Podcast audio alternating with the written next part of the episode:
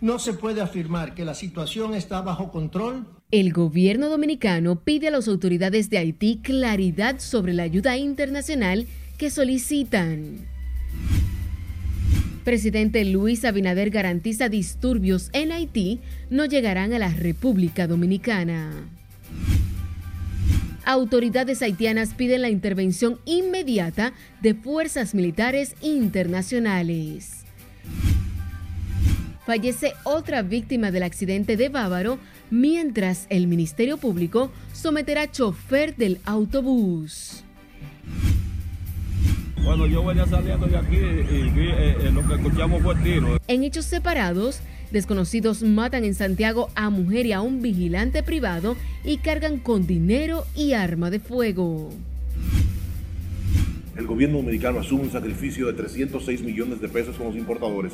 Industria y Comercio vuelve a congelar los combustibles y dispone de más de 300 millones en subsidios si le van a dar mantenimiento es necesario. Y la OPRED anuncia suspensión de la línea 1 del metro para iniciar trabajos de ampliación.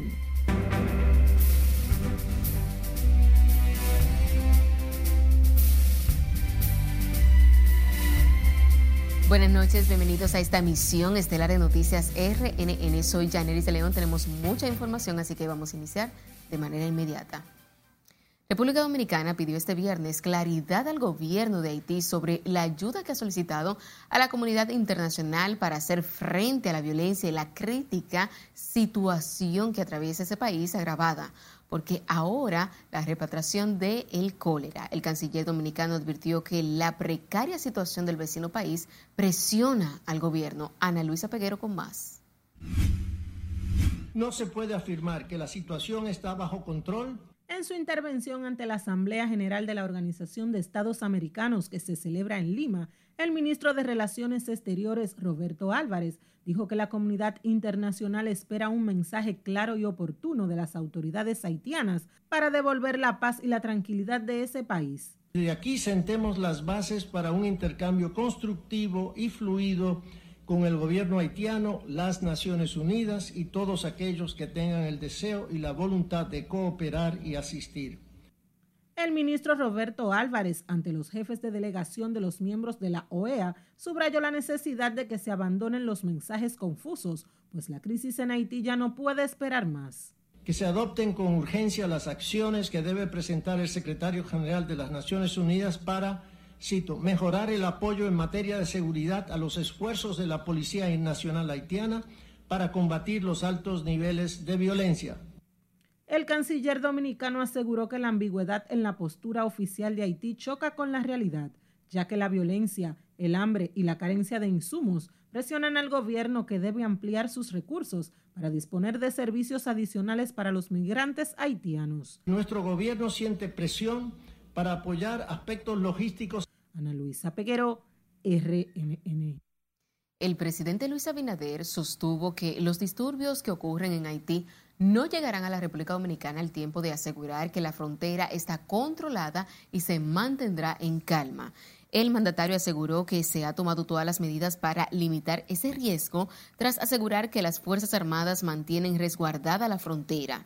El presidente dominicano sostuvo que la comunidad internacional ya está consciente de que tiene que actuar sobre la inestabilidad en Haití, como lo ha demostrado en las últimas reuniones del Consejo Nacional de Seguridad de la ONU.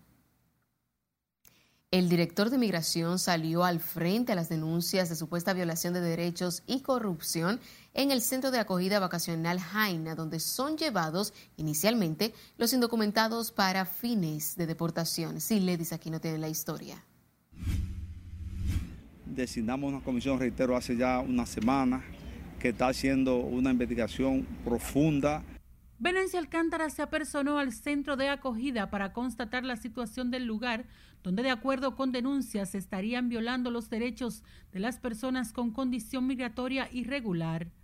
Aquí el funcionario aseguró que de comprobarse las quejas, serán sancionados quienes hayan cometido alguna falta. Este es un gobierno de transparencia y cualquiera que haya cometido un error será sancionado y le prometo que inmediatamente concluyan las investigaciones, que están muy adelantadas las investigaciones, nosotros daremos eh, a conocer las medidas de sanción que hemos tomado, si es que han habido, eh, si es que han habido algunas. ¿En qué consistía la denuncia?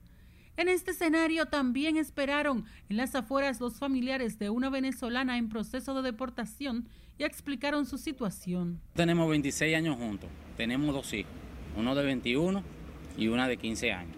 Y no es justo lo que está pasando, ¿me entiendes? ¿Por qué tú no le habías hecho los papeles? Ella ya tiene la documentación para yo darle a ella la nacionalidad. Lo que pasa es que con el problema del COVID, todo eso se atrasó, ¿me entiendes? A ella tienen que sacarlo la de aquí, porque es injusto. Y mis sobrinos que están sufriendo por lo que está pasando, ¿ah? mi familia está sufriendo. Sin embargo, el director de migración dijo que la extranjera no tiene papeles que validen la legalidad para permanecer en República Dominicana. El hecho de que usted esté casada con un dominicano no significa que usted esté legal. Ella, ellos entraron por Haití, está en el país y nosotros para deportarla tenemos que comprarle el pasaje porque ya no lo tienen y estamos en eso. Ya creo posiblemente en el día de hoy nosotros eh, le demos salida. En cuanto a la denuncia de que no permiten se lleven alimentos a quienes están en el vacacional de Jaina, Venancio Alcántara aclaró que les suplen tres comidas diarias a quienes llegan al lugar. La Dirección de Migración tiene una media de deportación de 700 personas por día, la mayoría de estos nacionales haitianos. Sila Disaquino, RNN. Nos vamos ahora a Santiago, donde esta mañana fue asesinado a tiros un vigilante privado cuando fue conjuntamente con un mensajero a retirar el dinero de una banca de loterías en el sector El Semillero del Distrito Municipal de Santo Domingo de Santiago Oeste, donde lo despojaron de dinero en efectivo y su arma de reglamento. Junior Marte nos cuenta más. El hecho de sangre se produjo cerca de las 9 de la mañana. La víctima fue identificada como José Benedicto Jerez. Supuestamente que ellos subieron a pie por ahí por la subida, como, como si fueran para su casa. Y yo creo que cosas así no pueden estar pasando aquí porque la patrulla cada rato está pasando. Residentes del popular sector reaccionaron alarmados por lo ocurrido y demandan de las autoridades mayor seguridad para el sector Santa Lucía y el semillero. Mucha gente, muchos muchos que andan en motor andan encapuchados y no es trabajando. Pero tú piensas que es trabajando que andan, porque muchos van a banca encapuchados y con caco, pensando la banquera que es el cobrador y embutes a atracarla. Entonces vamos a eliminar todo eso. Una impotencia que tenemos que no podemos soportarla. Usted anda eh, que usted sale de su casa a trabajar y usted no sabe si llega. El pastor Pablo Ureña, quien dirige el programa Niños con una Esperanza, lanzó la voz de alerta ante los hechos delincuenciales que ocurren en la barriada a diario al no haber eh, consecuencia, un régimen de consecuencia, pues se va multiplicando y vamos llegando hasta donde estamos. Eh, hechos sangrientos se están enluteciendo a nuestra familia. Es el caso de hoy, de un seguridad, de una empresa eh, que fue entró al barrio conocido como el Semillero y dos delincuentes conocidos del área. Las informaciones que tenemos que son ladrones y sicarios que lo hacen de manera muy natural. Fíjense que esto fue en hora de la mañana. Tras el asesinato del vigilante, el lugar fue intervenido de inmediato con un gran patrullaje policial, donde fueron detenidas varias personas para fines de investigación. En Santiago, Junior Marte, RNN. Y continuamos en Santiago, donde dos desconocidos a bordo de una motocicleta mataron a una mujer mientras se desplazaba en su vehículo en la avenida 27 de febrero, esquina Estrella Sadalá, en la rotonda del ensanche Libertad. La víctima, Ana Francisca Gómez Andújar, de 52 años de edad, fue trasladada a un centro de salud donde posteriormente fue declarada muerta. Yo venía saliendo de aquí y vi eh, eh, lo que escuchamos fue tiro. Eh, cuando venía bajando la joven en, ese carro, dos tipos en motor le entraron a tiro, le dieron tiro, ella se desmayó, ahí vino un muchacho como hay cosas y, y, se, la llevó. Se dice que está ahí en el barrio. Gómez Andújar, al ser agredida de bala, fue socorrida por personas que se encontraban en el lugar. Residentes del sector denunciaron que a pesar de que a menos de un kilómetro hay un cuartel policial, no acudieron agentes del orden al lugar y tampoco la ambulancia del 911. En tanto que residentes del populoso sector Villajuana en el Distrito Nacional denunciaron los altos niveles de delincuencia que afectan a esa comunidad a cualquier hora del día, intranquilizando a quienes temen ser víctimas de los desaprensivos. Nelson Mateo con más. Hay que, yo me guardo temprano. Villajuana se ha convertido en uno de los sectores capitalinos de mayor crecimiento comercial, pero el desarrollo de la zona ha llamado la atención de los delincuentes. Bueno, yo me, yo me levantaba a las 5 antes y ahora me tengo que levantar a las 6 y media porque es una delincuencia que es acabando con todo que está allá. La delincuencia, bueno. Sabes que la delincuencia está, está en todas todo, todo partes ahora Y la autoridad aquí está lenta, aquí no hay policía, no hay nada.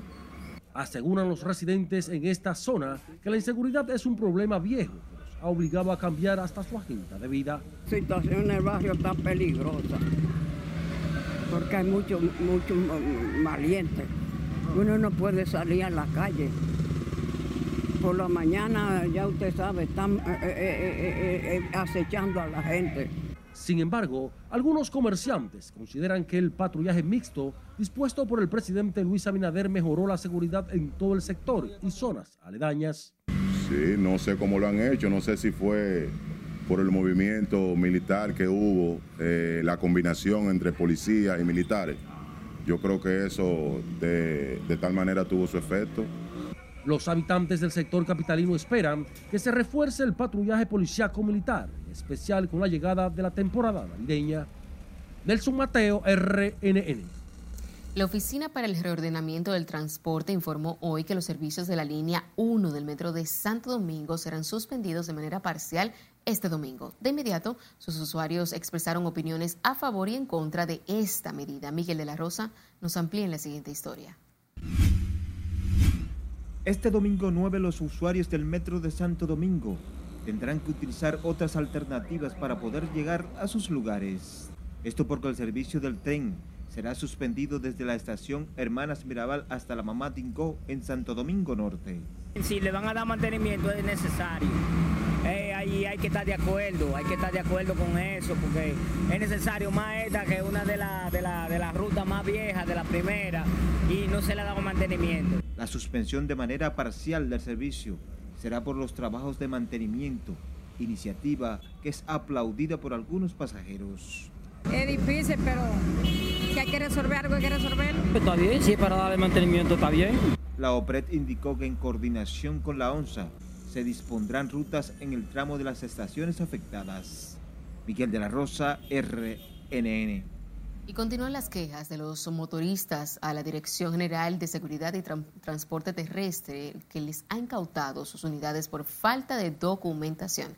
Frente al Centro de Retención Vehicular, los motociclistas denunciaron que en muchas ocasiones les son retenidos sus vehículos aún cumpliendo con lo establecido por la ley el motor. Cuéntame, ¿qué, cuándo fue eso? Eso fue hace como tres semanas. Están abusando con uno, ¿me entiendes? ¿Por qué? Claro, porque uno tiene, uno está dentro del barrio y a veces está completo, se lo llevan. ¿No me entiendes? Porque si uno tuviera en falta está bien, pero a veces está completo, se lo quieren llevar. Marte. ¿Y qué le parece esta medida de las autoridades? Eh, yo creo que está bien todo eso. Sí. Está bien porque tengo experiencia. Ha perdido mucho dinero, ha gastado mucho dinero por andar ilegal. Yo le pido a todos que se legalicen, que eso es lo mejor. Autoridades de tránsito iniciaron la fiscalización de los motoristas del Distrito Nacional que no se hayan registrado en el sistema y que circulen sin la licencia de conducir, la placa del motor y un código de barra que le colocan en la parte trasera de su casco protector. Y recuerde seguirnos en las diferentes cuentas de redes sociales con el usuario arroba noticias RNN y a través de nuestro portal digital www.rnn.com.do porque actualizamos todas las informaciones todos los días. También recuerde escuchar nuestras dos emisiones a través de Spotify y de más plataformas digitales similares, porque RNN Podcast es una nueva forma de mantenerse informados con nosotros. Es tiempo de nuestro primer corte comercial de la noche. Al volver, les contamos cómo anda la situación en Dajabón con el mercado fronterizo. La obra es buena, espero que lo termine mi Montero. Además, sabrá cómo van los trabajos de construcción del metro y el teleférico en los Alcarrizos. Y se elevan a tres los muertos por accidente automovilístico en Bávaro. Ya volvemos.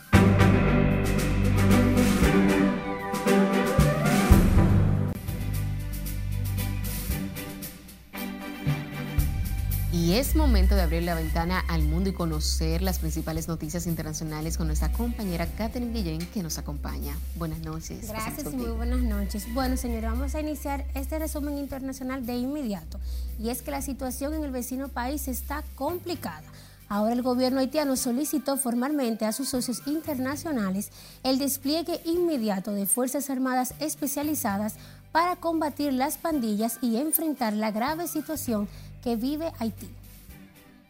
El gobierno de Haití pidió a sus socios apoyo para el despliegue inmediato de una Fuerza Armada especializada con el objetivo de hacer frente a la grave situación que vive el país en todos los ámbitos, agravada por la reaparición del cólera. Según publica este viernes el diario oficial de la República de Haití, Le Moniteur, el Consejo de Ministros autoriza al primer ministro Ariel Henry a solicitar y obtener de los socios internacionales apoyo efectivo para el despliegue inmediato de una Fuerza Armada especializada en cantidad suficiente para poner fin en todo el territorio a la crisis humanitaria. Congresistas estadounidenses expresaron mediante una misiva su preocupación al presidente Joe Biden por la crisis humanitaria, política y sanitaria que vive Haití tras el asesinato de su mandatario Jovenel Moïse. En la carta, que tiene una extensión de tres páginas, los funcionarios acusaron al primer ministro haitiano Ariel Henry de no tener interés en liderar ni fomentar la democracia y la estabilidad en esa nación. El secretario general de la Organización de Estados Americanos enfrenta una investigación interna ante denuncias de que mantuvo una relación consensual con una asistente en una posible violación del código de ética de la OEA, según pudo asegurar The Associated Press. Un hombre residente en Clarence mató a su madre y a su esposa antes de viajar 12 millas hasta un campo en Newstead, Nueva York, donde disparó a su padre para luego terminar con su propia vida. Decenas de familias y vecinos se reunieron este viernes frente a la guardería de la pequeña población de Utai Sawan en el noreste de Tailandia, donde la víspera un ex policía mató a 22 niños y a una quincena de adultos en una de las peores matanzas del país. Cuatro miembros de la pandilla Duendes Verdes que atacaron brutalmente a dos mujeres de 19 años en un tren de Manhattan fueron identificados por la policía y están siendo buscados, según dijeron las autoridades este viernes. Y finalizamos este recorrido internacional con un oso pardo quien interrumpió la propuesta de matrimonio de una joven pareja mexicana mientras el novio se encontraba de rodillas en el Parque Ecológico Chipinque en la capital del estado de Nuevo León al norte del país. El suceso quedó registrado en un video de 10 segundos que circula en redes sociales donde se ve a los enamorados reírse aunque sin moverse mientras el animal cruza por el lugar. El hecho generó diversas reacciones en redes sociales donde se publicaron comentarios en tono de chiste asegurando que era la señal más clara de la interrupción para evitar la respuesta de la novia. Y una noticia de último minuto, señores, nos informan que el gobierno de Estados Unidos está evaluando las opciones para ayudar a que Haití pueda resolver su crisis y para lo que ha solicitado la ayuda internacional y un corredor humanitario para restablecer el suministro de combustible bloqueado por las bandas. Muy lamentable la situación que está viviendo Haití. Así es, y te agradecemos por esas informaciones siempre actualizadas minuto por minuto. Muchas gracias. El mercado en la zona fronteriza de Dajabón se desarrolló en completa calma este jueves bajo la vigilancia de los militares que custodian toda la línea limítrofe de esa provincia. De acuerdo con nuestro corresponsal en la zona, Domingo Popoter, desde tempranas horas de este viernes, cientos de comerciantes haitianos cruzaron por paso fronterizo por Dajabón. En la zona continúan desplegados un amplio contingente militar que supervisa y resguarda la seguridad en la frontera. El Instituto Nacional de Tránsito y Transporte Terrestre advirtió que si se demuestra algún nivel de responsabilidad o violación a las normas de cuidado en el accidente en Dajabón, digo, en Bávaro, habrán sanciones penales y civiles. Nelson Mateo con más. Eh, la distracción, la velocidad, la imprudencia, el alcohol. Una cámara de seguridad captó el momento en que un autobús lleno de turistas se accidentó en la autopista Boulevard del Este en Bávaro, donde varios fallecieron y al menos 48 resultaron heridos. Siempre decimos que para que un accidente se produzca hay múltiples factores, por lo que nosotros estamos esperando en este caso que la autoridad determine las razones. Fue un accidente, lo lamentable de esto es que se perdieron vidas, fueron afectaciones y que es lo más doloroso. Nosotros en Defensa Civil seguimos llamando a la prudencia, a la calma, para que ninguna vida se pierda. El fatal deslizamiento del autobús se produjo a alta velocidad en el bulevar turístico de Bávaro, una tragedia que está bajo investigación de las autoridades. Se van a recabar todas las informaciones, videos, fotos o testimonios de personas conforme a la ocurrencia y obviamente que va a haber, eh, esto va a generar consecuencias, tanto en términos penales para el conductor, si se determina que obviamente ejecutó una maniobra eh, basada en un acto de imprudencia, y también esto pudiera enfrentar eh, de, eh, consecuencias en términos civiles. El ministro de Obras Públicas negó que el accidente de tránsito haya sido producto de las condiciones de la vía. De todos modos, es, responsabilidad de nosotros, en coordinación con el Intran, sobre todo el Intran, que es la instancia técnica responsable de los estudios, eh, coordinar con ellos y ver en ese punto las mejoras geométricas que se puedan realizar. Cualquier situación que haya habido eh, no fue ocasionada por el estado de la carretera, sino eh, analizaríamos otros factores y otras condiciones. El Intran, en cambio, admite como una debilidad que no hay inspectores técnicos que supervisen los vehículos del transporte, aunque advierte que muy pronto serán presentados los resultados de las investigaciones y sus posibles consecuencias. Nelson Mateo, RNN. A propósito del tema, sepa que fue apresado el conductor del autobús que se accidentó ayer en la carretera Boulevard Turístico del Este, provincia de la Altagracia, y que dejó como saldo tres fallecidos y decenas de heridos.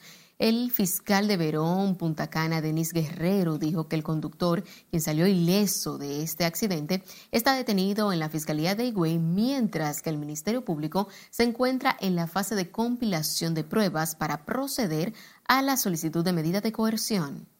Él está, bien, él está bien, está, hasta el momento está detenido y las evidencias pues eh, entiendan que nosotros hacemos muchas diligencias antes de hacer un sometimiento a la justicia, eh, como por ejemplo ver videos, verificar vehículos, muchas cosas que ya ustedes pues pueden entender. El nombre del chofer es Franklin Lee, que cada quien tiene su versión, hemos entrevistado también personas que estuvieron por ahí y eso exactamente de las evidencias que le de conectar versiones. Este viernes falleció la tercera víctima de este atroz accidente, una argentina de 44 años quien durante el accidente perdió uno de sus brazos. La cifra de fallecidos por el accidente de tránsito en Bávaro se elevó a tres este viernes tras la muerte de una argentina llamada Paola Medina. Según los reportes, Medina, de 44 años y quien viajaba junto a su pareja, falleció tras recibir asistencia médica en el hospital IMG de Punta Cana, donde también son atendidos otros 20 turistas que resultaron heridos durante este siniestro. Con su muerte ya son dos turistas, una argentina, dos peruanas, las tres víctimas fatales del accidente del Boulevard Turístico del Este en la provincia de Altagracia. Choferes del transporte público y privado consideran como absurda la propuesta del Intran sobre la eliminación del canódromo, el Coco, para la creación de un nuevo circunvalación de Santo Domingo, ya que entienden ese esquema de retención vehicular debe ser desechado en tanto que dirigentes choferiles respaldan la medida. Maret Ramírez con más. Es un abuso a la, la clase humilde. Para conductores y choferes del transporte público, la reubicación del canódromo El Coco no acabará con la corrupción que dice opera en ese lugar. Consideran además que este es un sistema desfasado que no aporta la regulación del sistema de tránsito y transporte en el país. Deberían de eliminarlo, eso ha sido siempre una cueva de corrupción. Entonces no es simplemente moverlo. No Moverlo, ser- eliminarlo, es que a nadie se le puede quitar su vehículo. A nadie le puede quitar un vehículo. Eso es lo peor para el, pobre y para el jodido, porque ¿qué- ¿en qué gano yo que me lleven un vehículo de aquí de Cristo Rey para otro monte? Más, más problemas. La fase del cierre del canódromo inició con la advertencia a los propietarios de vehículos incautados para que retiren sus unidades en un plazo no mayor de 90 días y concluida esta prórroga serán subastados. Está mal en lo que quieren hacer, mover el canógramo. ¿Por qué? Porque hay personas que todavía no tienen el recurso para poder sacar sus papeles de su vehículo, que se le travean, a veces la placa, a veces la matrícula original. Entonces eso tiene su proceso, ¿me entiendes? Entonces cada proceso que eso lleva tiene su tiempo. Entonces háblame, si lo mueven, ya perdieron las personas en su vehículo. Los dirigentes choferiles apuestan a que con la reubicación se transforme el concepto para la retención de los vehículos. para esto. Nos gustaría que el concepto de maltrato hacia la gente se desaparezca y que, que esto venga con un estilo nuevo. Incluso hemos planteado que haya una división de personas civiles que te atiendan cuando tú llegues a retirar tu carro. El anuncio formal de la construcción del nuevo centro de retención de vehículos 2 en la circunvalación Santo Domingo contempla un amplio parqueo y otras facilidades tecnológicas, además una estación de combustible, área de recepción, sala de espera, área de caja, monitoreo y seguridad, entre otras facilidades. Margaret Ramírez, RNN. Residentes de los Alcarrizos dicen sentirse contentos con los avances en la construcción de la línea 2C del Metro de Santo Domingo. Aseguran ese medio de transporte combatirá la crisis en el tránsito que se registra día tras día en esa zona. Así también esperan con ansias el funcionamiento del teleférico en la demarcación que será puesto en marcha en el mes de diciembre. Lencia Alcántara estuvo en la zona y nos cuenta más. La obra es buena, espero que lo terminemos y nos montemos. De forma acelerada avanzan los trabajos de la línea 2C del metro de Santo Domingo. La obra, según las autoridades, beneficiará a un millón de personas que residen en populosos barrios y residenciales del municipio de Los Alcarrizos y parte del Distrito Nacional. Muy importante la obra, muy importante, porque aquí se hacen unos tapones aquí a las 6 de la mañana saliendo, ahí mire, eso es a cero millas. Y ya usted sabe, para llegar a 9, es una, casi una hora. Ojalá esperemos así. Así mismo es, esperemos. ¿Están registrando mucho tapón, para acá? Todo el tiempo ha visto tapón. Ahí sí. La extensión, según las personas que viven en sectores que serán impactados con el moderno medio de transporte, acabará con los tapones y la crisis del tránsito. Excelente, automáticamente ya va a haber menos tapones, vamos a coger menos lucha con los choferes de carro público y se está modernizando nuestro país. Eso es muy beneficioso para esta zona. El metro es importante, tú no ves así era en la 27 y mira cómo está hoy en día. Eso es apoyo y es futuro para el país. Y más ese que va para Santiago también. Es muy bueno. Dicha extensión del metro tiene previsto ponerse en operación en el 2024. Lenzi Alcántara, RNN. Colmados del Distrito Nacional han comenzado a utilizar motocicletas eléctricas en los servicios de delivery para las entregas a domicilio con el propósito de reducir el gasto de combustible y la contaminación ambiental. Juan Francisco Herrera con los detalles. Ellos salen buenos, funcionan. Más de 24 colmados ya cuentan con motocicletas eléctricas para abaratar costos de operación con el servicio de delivery. En el sector del Evaristo Morales, al igual que en otras zonas, están utilizando estas motocicletas. Si antes se consumía un 70%, con eso se rebaja un 25 o un 30%. Se es más económico. Los dueños de colmados destacan las ventajas en comparación con las demás motocicletas que usan combustible tradicional. Oh, eso es muy bueno, esa modalidad, porque se ahorra más combustible, eh, trabaja rápido. Son muchos beneficios que tienen. Estas motos utilizan baterías recargables y los clientes se sienten satisfechos por lo rápido que llega el pedido. Ahora mismo eso ha sido lo mejor para los colmaderos. Sí, pues claro, eso ha sido lo mejor para los colmaderos. porque trabajo rápido, más fácil, más cómodo. ¿Usted me entiende? Se ahorra, se ahorra gasolina. Se ahorra combustible y se ahorra aceite. Y también son, tienen, tienen un confort, tienen un confort, son bastante cómodos. Es lo mejor que hicieron eso. Wow. Son más de 61 motores eléctricos utilizados en colmados en el sector del Evaristo Morales y otros barrios de la capital. Juan Francisco Herrera, RNN. Con un aumento salarial, toda la sociedad ganaría. Nos vamos a otra pausa comercial. Cuando estemos de regreso, les contamos sobre la propuesta que presentaron los sindicalistas ante el Comité de Salarios. Esto tenía que hacerlo el ayuntamiento, el ayuntamiento tenía que venir aquí. La diputada Betty Jerónimo confirma aspirará a la alcaldía en Santo Domingo Norte. Digo Jehová Dios, yo que hago engendrar, impediré el nacimiento. Y miembros de la iglesia Monte de Dios se manifiestan a favor de la vida y la unión familiar. Esta es la emisión estelar de Noticias RNN. No le cambie.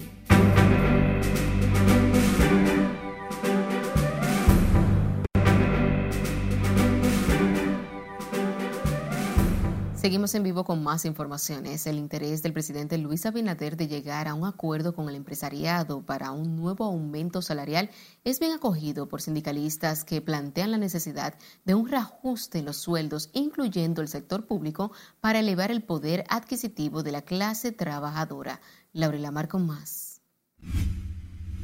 Con un aumento salarial, toda la sociedad ganaría. Para este reajuste salarial, las centrales sindicales presentarán una propuesta de un 30% de aumento ante el comité tripartito. El presidente de la Confederación Nacional de Unidad Clasista, Rafael Abreu, considera necesario que se incluya en el reajuste a los trabajadores del sector público, tomando en cuenta que el gobierno es el mayor empleador del país. La masa salarial del país entonces subiría considerablemente y eso iría en beneficio tanto de la economía propiamente dicho empresarial, como del, como del mismo gobierno, porque a medida que la gente tiene más recursos disponibles, consume más, y como aquí los impuestos en mayoría son al consumo, entonces el propio Estado termina beneficiándose de eso. Mientras, ciudadanos consultados aseguran que la propuesta del mandatario debe concretarse con carácter de urgencia ante la crisis global que incide en la economía local. Es necesario que ese aumento venga, por la razón que los precios de la canasta familiar han aumentado muchísimo. Porque es necesario que se haga, porque es que la canasta familiar está sobre muy elevada. Entonces, el que cobra un sueldito de 8 mil pesos, 12 mil, o 15 mil pesitos, óigame bien, de 25, 22 mil pesos. No le da para la canasta familiar. Los sindicalistas explicaron que la propuesta a entregar ante el Comité Nacional de Salarios sería para un reajuste, dejando abierta la negociación de un aumento en los sueldos para el 2023 y que el incremento se realice de manera continua en el país. El presidente Abinader además se comprometió a impulsar la modificación de una ley de seguridad social más inclusiva y equitativa. Laurila Mar, RNN. El gobierno entregó este viernes a través del ministro de Industria y Comercio más de 110 millones de pesos en préstamos a 948 micro, pequeños y medianos empresarios del sector Cristo Rey en el Distrito Nacional. El director de Promipyme, Porfirio Peralta, resaltó la importancia de este sector para la economía del país, la promoción del trabajo decente y el aumento de la calidad de vida de las personas. Esto podemos contribuir a la generación de muchos empleos y al crecimiento de muchas pequeñas empresas que hoy han crecido, que dan testimonio del resultado que han tenido fruto del apoyo que le damos. Y lo más importante es que Promipyme no es solo préstamo, Promipyme es capacitación, formación, asistencia técnica. Peralta dijo que el gobierno ha destinado más de 15 mil millones de pesos para las MIPIMES con el fin de contribuir al crecimiento y desarrollo del sector, uno de los más golpeados con la crisis global. La vicepresidenta de la República, Raquel Peña, entregó este el Hospital Municipal de Peralta, remozado con una inversión de más de 25 millones de pesos para beneficiar a más de 15 mil residentes del municipio y zonas aledañas este viernes. Raquel Peña dijo que la remodelación de este centro de salud forma parte del objetivo del gobierno en fortalecer los servicios, así como garantizar espacios dignos a los ciudadanos. Cumpliendo con las instrucciones estrictas del presidente Luis Abinader, el firme objetivo de fortalecer todos los servicios de salud y garantizar los espacios que sean dignos en cumplimiento de lo que es el derecho a la salud y a la vida que tienen ustedes aquí en Peralta y en todo el país. Estamos trabajando superando las barreras que se presentan en el camino para poder responder satisfactoriamente a todas las necesidades de un servicio de calidad que todos ustedes realmente merecen. La nueva emergencia dejada en funcionamiento por el Servicio Nacional de Salud cuenta con sala de espera, un consultorio de emergencia, uno para cura, tres sillas para nebulización, entre otros. Médicos coinciden con el presidente Luis Abinader en que la crisis haitiana encarece los servicios de salud en la República Dominicana, toda vez que los extranjeros copan las maternidades maternidades y otros centros asistenciales. En ese sentido, la presidenta de la agrupación médica dominicana, doctora Coral Pereira, dijo que las atenciones a dominicanos son limitadas debido a que se agotan los insumos. Si el presidente Luis Abinader no se pone a que Dominicana es para los dominicanos, aquí tenemos días para que aquí se desate un problema de nación, de nación. Hay que tener mucho cuidado con eso. Encima de enfermedades como la que tenemos, porque ahora mismo el COVID no se ha ido. No se ha ido el dengue. El dengue está floreciendo. Ahora se agrega el cólera. La médico ginecóloga resaltó que en el país hay hospitales que la mayoría de los partos corresponden a parturientas haitianas. Deploró que el Estado dé la asistencia gratuita pese a que son los dominicanos quienes aportan al Producto Interno Bruto Nacional. El programa de medicamentos esenciales y central de apoyo logístico informó hoy que el gobierno dispuso 586.738.446 pesos para la compra de medicamentos e insumos sanitarios con la finalidad de fortalecer la atención médica en las zonas afectadas por el huracán Fiona. El director general de Promesecal Adolfo Pérez dijo que con esa disposición dará cumplimiento al decreto 537-22 que declara de emergencia los procedimientos necesarios para el auxilio de las provincias más afectadas por el fenómeno atmosférico. El formal inicio para un proceso, un procedimiento de emergencia para la compra de medicamentos e insumos médicos que van a apoyar, a acompañar todos los esfuerzos que se han desplegado desde el gobierno de la República Dominicana para abastecer el sistema de salud y dar soporte a las consecuencias del paso del huracán Fiona por las provincias afectadas, especialmente de la zona este del país y del nordeste. Y entonces, en esa virtud, estamos realizando esta, apertura en la mañana de hoy para recibir las ofertas técnicas y económicas. Entre los 174 renglones que se encuentran en la solicitud de compra están acetaminofén, insulinas, penicilinas, entre otros. El presidente de la Federación Dominicana de Municipios, Kelvin Cruz, afirmó este viernes que dan seguimiento a los trabajos de reparación que se realizan en las comunidades afectadas por el huracán Fiona a través de las alcaldías. Según explicó, unos 500 mil dólares fueron distribuidos en materiales de construcción como madera y zinc, junto a otras ayudas de la comunidad internacional. Seguido llegando ayudas, el gobierno ha seguido atendiendo. Hoy precisamente el ministro Paliza está en Samaná, hay otras delegaciones en Higüey, hemos visto a San Lobatón muy presente también en Higüey, y así han estado prácticamente un sinnúmero de funcionarios cumpliendo con la disposición del presidente Abinader de darle seguimiento a cada una de estas comunidades hasta que quede la última casa por reparar. El presidente de FEDOMU ofreció las declaraciones del Palacio Nacional, donde acude periódicamente a rendir informes al presidente Luis Abinader sobre la asistencia de los damnificados. La diputada Betty Jerónimo entregó este viernes más de 4 millones de pesos gestionados a través del Ministerio Administrativo de la Presidencia para el remozamiento del multiuso deportivo en la localidad de Los Multis de los Huaricanos en el municipio de Santo Domingo Norte. Durante la actividad, la congresista confirmó sus aspiraciones a la alcaldía de Santo Domingo Norte demostrando que sí podemos hacer cosas, que tenemos una persona que solo está en redes y se olvida de las realidades. Esto tenía que hacerlo el ayuntamiento, el ayuntamiento tenía que venir aquí a darle una mano amiga a este multiuso y no ha pasado por aquí. Durante la entrega del aporte económico, Betty Jerónimo dijo también que el multiuso de los huaricanos tenía más de 18 años a espera de su reparación. Y con la finalidad de defender la vida, el matrimonio y la familia, la Iglesia Monte de Dios realizó este viernes el bandereo denominado por la unidad de la familia y la vida en las intersecciones de la John F. Kennedy con Avenida Abraham Lincoln. Juan Francisco Herrera con más. Dijo Jehová Dios, yo que hago engendrar, impediré el nacimiento, dice tu Dios. Los creyentes de la iglesia Monte de Dios se concentraron en la avenida John F. Kennedy, esquina Abraham Lincoln, con pancartas y banderas, proclamando mensajes bíblicos alusivos a la vida, el matrimonio y la familia.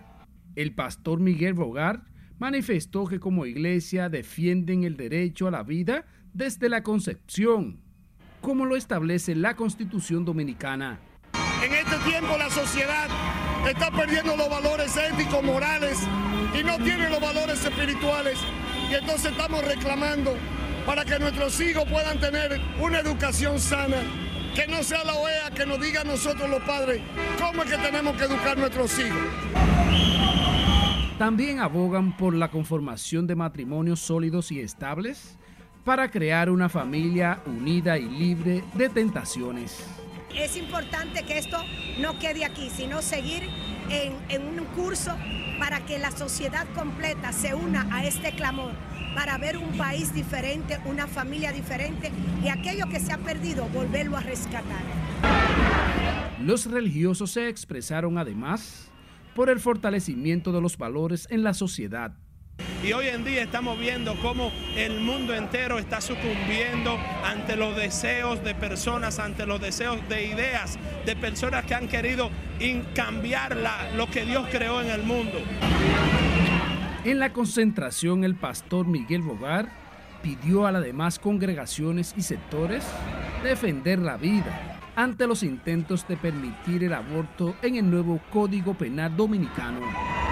Juan Francisco Herrera, RNN.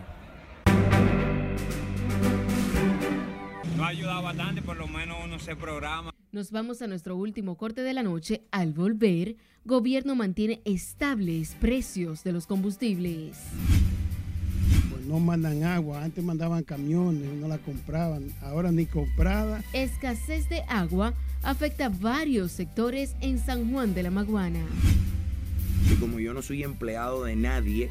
Y Don Omar revela detalles sobre su enemistad con Dari Yankee. No le cambie, que ya regresamos.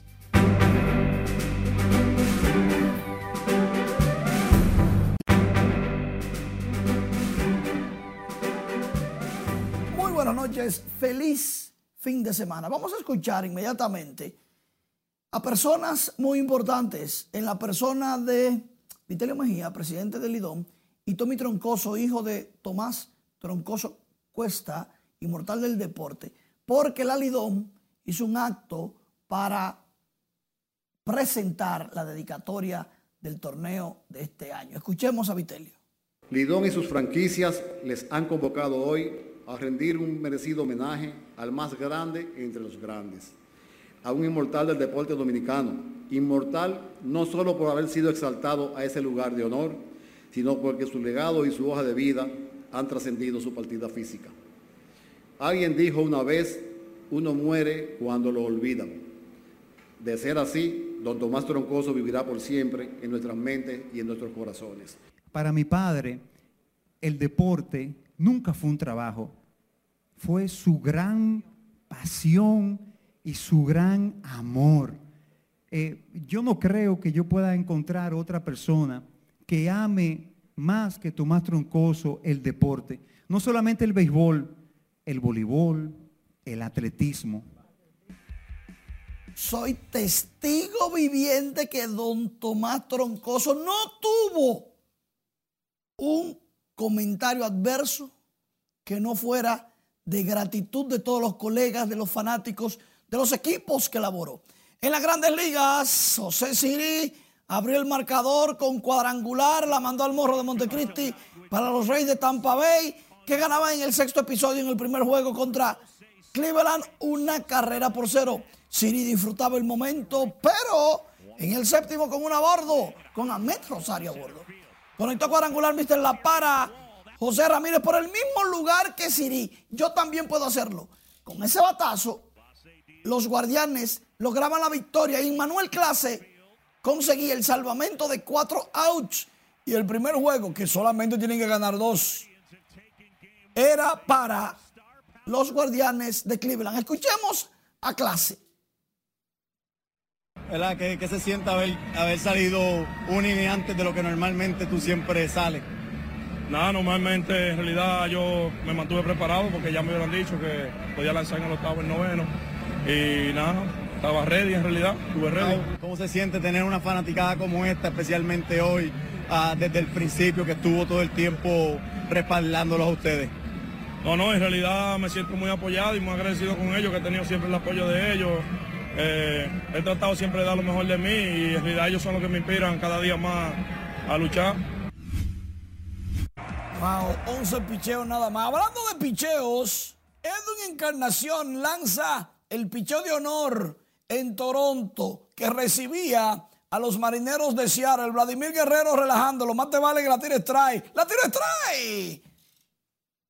Bueno, hasta ahí va bien la cosa. Pero Luis Castillo, también dominicano, lanzó siete entradas y un tercio, ponchó cinco, seis hits solamente, 108 picheos y Seattle, con Luis Castillo amarrando a los azulejos, ganó 4 por 0. El novato de la Liga Americana, el novato del año, Julio Rodríguez, anotó en dos ocasiones. El equipo que gana dos avanza a la próxima ronda. Juan Yepes en el séptimo con un abordo ponía a gozar a los fanáticos de los Cardenales. Y el primero que disfrutaba el palo que la mandó al morro de Montecristi Yepes era su mentor en los Cardenales, Alberto Pujols. ¿Quién más? De paso batió de 4-0. El primer batazo fue bien lejos, pero los demás no tanto. Entonces, luego de que Alvarado recibiera este castigo y todo el mundo creía que tenían el triunfo en las manos, miren cómo se disfruta eso.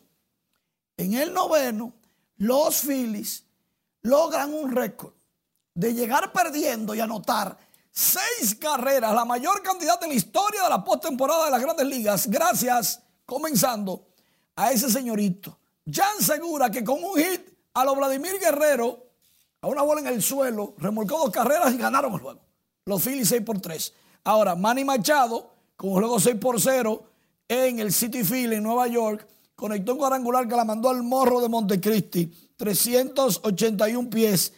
Con ese batazo, el juego se colocaba 7 por 1 y los padres aseguran la primera victoria, nada más y nada menos que contra Max Scherzer, el hombre de los ojos diferentes. ¿Tú quieres que te diga por qué los ojos Sí, diferentes? necesito Yo una sí. explicación. Tiene los ojos de un color oscuro y el otro bien azulito. Bueno, y siempre le, le iba bien la postemporada hasta que se encontró con los padres y los dominicanos.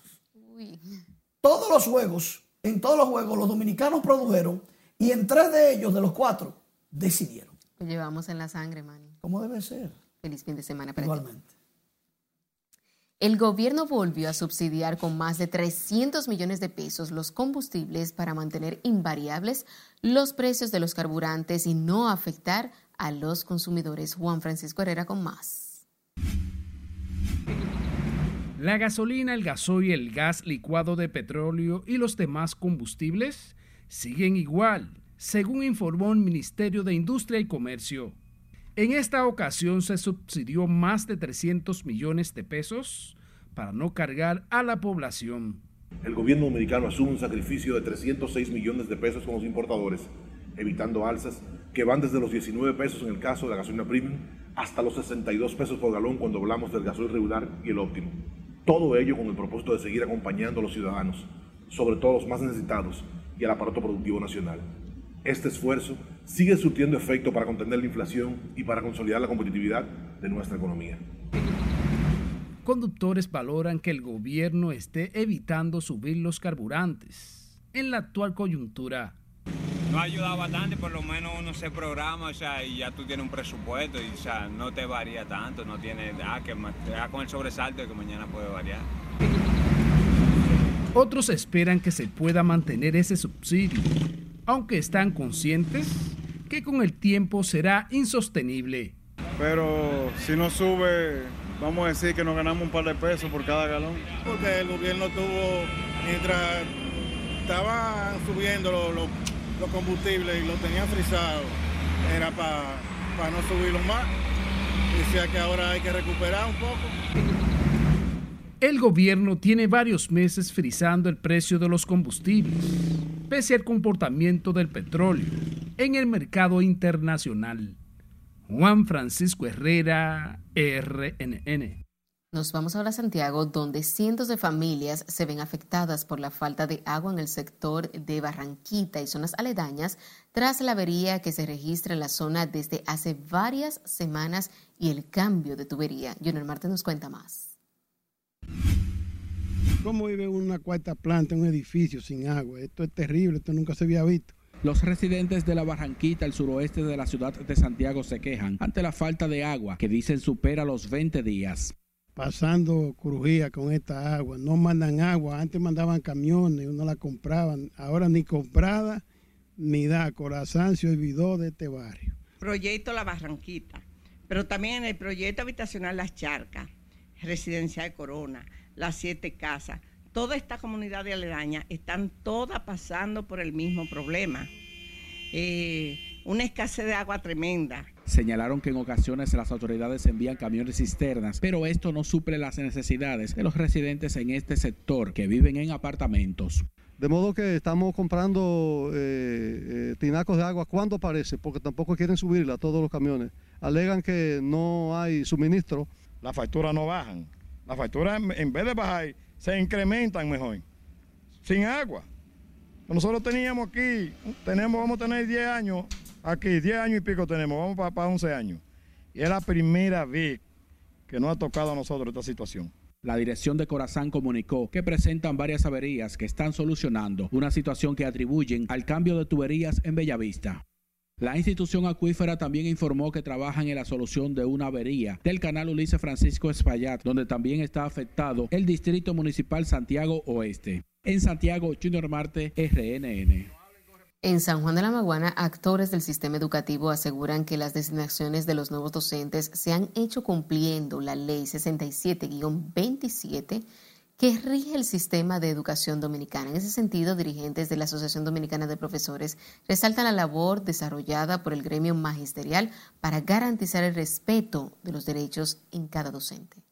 Entonces, la orden que rige el concurso de oposición para docentes contempla en una de sus partes que en, los distritos, en las demarcaciones, que el número de postulantes no abarque el, porcentaje superior, se podían llamar a, a, entrevistas los que estaban sobre los 40, sobre los 42. ¿Cuál ha sido nuestra misión a lo interno de la ADP, del Magisterio Sanjuanero, y es velar y estar siempre eh, con los compañeros que así lo requieren y lo necesitan. Y que eh, luchen el norte que nosotros hemos tenido como corriente, es defender los derechos de los profesores, de los postulantes que van al concurso, ya como derecho adquirido.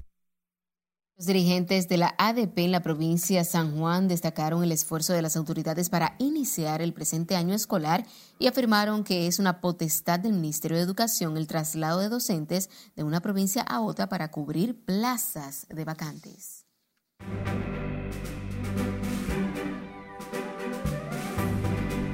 Es momento de las informaciones del espectáculo de la mano de nuestra compañera Ivonne Núñez. Buenas noches. Buenas noches. Iniciamos los espectáculos con las declaraciones del momento. Don Omar reveló detalles de su enemistad con Daddy Yankee. A continuación, veamos todos los detalles. Que como yo no soy empleado de nadie y no me gusta que me falte el respeto a nadie, recogí y me fui. En una reciente entrevista, el reggaetonero Don Omar expuso su versión de la enemistad entre él y el también cantante Daddy Yankee, negando una anterior explicación del Big Boss. Para el canal de YouTube del Chombo, Omar expuso que desde el principio de su gira de conciertos entre ambos, The Kingdom, todo se complicó porque no había una correcta organización y no acordaban la forma en que debían conformar sus equipos.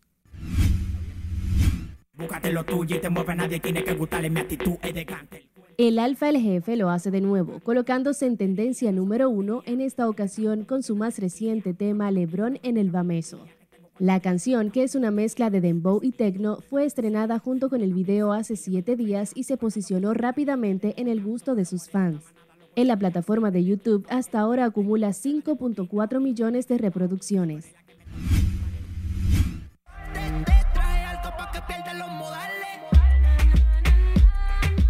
Osuna lanzó este viernes su nuevo disco Osutochi, compuesto por 18 temas donde resalta nuevamente su interés por el talento dominicano. El quinto álbum del Negrito Ojos Claros integra múltiples colaboraciones con artistas de diferentes géneros como Toquilla, Omega, El Cherry, Alcánger, J Balvin, Pedro Capó, Tini, Chencho y Randy.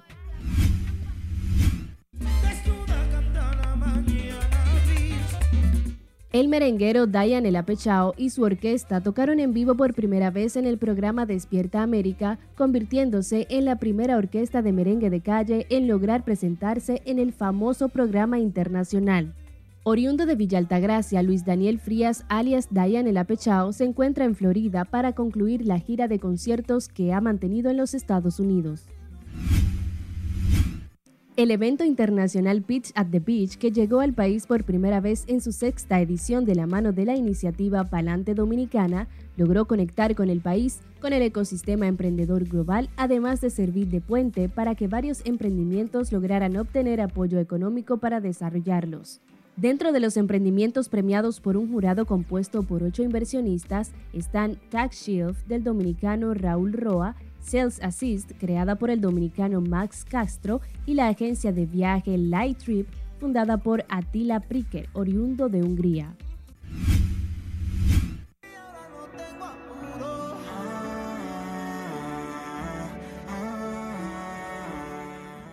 Luego de varios meses de relación, el cantante urbano pero también romántico Jay Wheeler le pidió matrimonio a su novia, la también cantante Samira Zambrano, antes de realizar su primer concierto en el Coliseo de Puerto Rico.